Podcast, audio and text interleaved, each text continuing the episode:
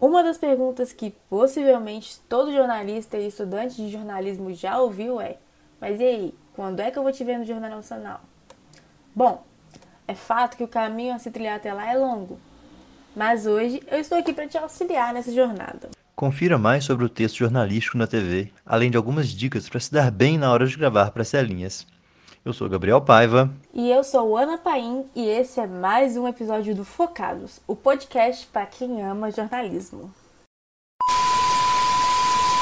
Olá, pessoa focada! Seja muito bem-vindo e muito bem-vinda a mais um episódio. E hoje vamos falar sobre um assunto que ronda a mente qualquer jornalista ou aspirante: o jornalismo na TV. Quem aqui, quando ouviu a famigerada vinheta tocar às oito e meia da noite, não se imaginou dando um boa noite?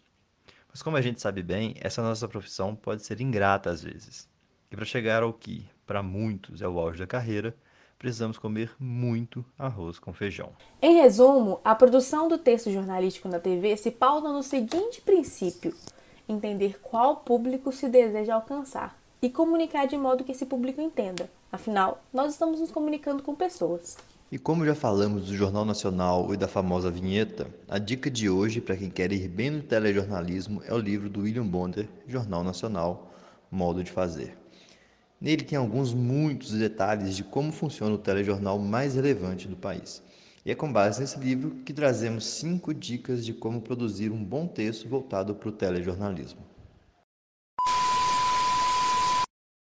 Dica número 1: um, apresentar os verbos em seu tempo real. Passado é passado, presente é presente, futuro é futuro. Quando você pergunta para a pessoa amada sobre como foi o dia dela, possivelmente ela vai te dizer que acordou às seis da manhã, tomou café, pegou o ônibus para ir trabalhar, voltou para casa e tomou banho antes de jantar. Consegue reparar que todos esses verbos estão flexionados no passado? É assim que nos comunicamos. Então, é assim que devemos falar para o público. Dica 2: Fazer uso de termos de fácil entendimento. A comunicação precisa ser clara. Como eu disse lá atrás, estamos nos comunicando com pessoas.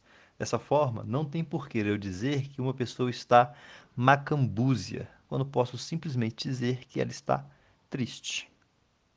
Dica número 3. Quando for necessário, colocar adjetivos depois dos substantivos. Creio que ninguém aqui diz que uma pessoa recebe um bom salário, mas que o salário dela é bom ou que ela recebe um salário bom.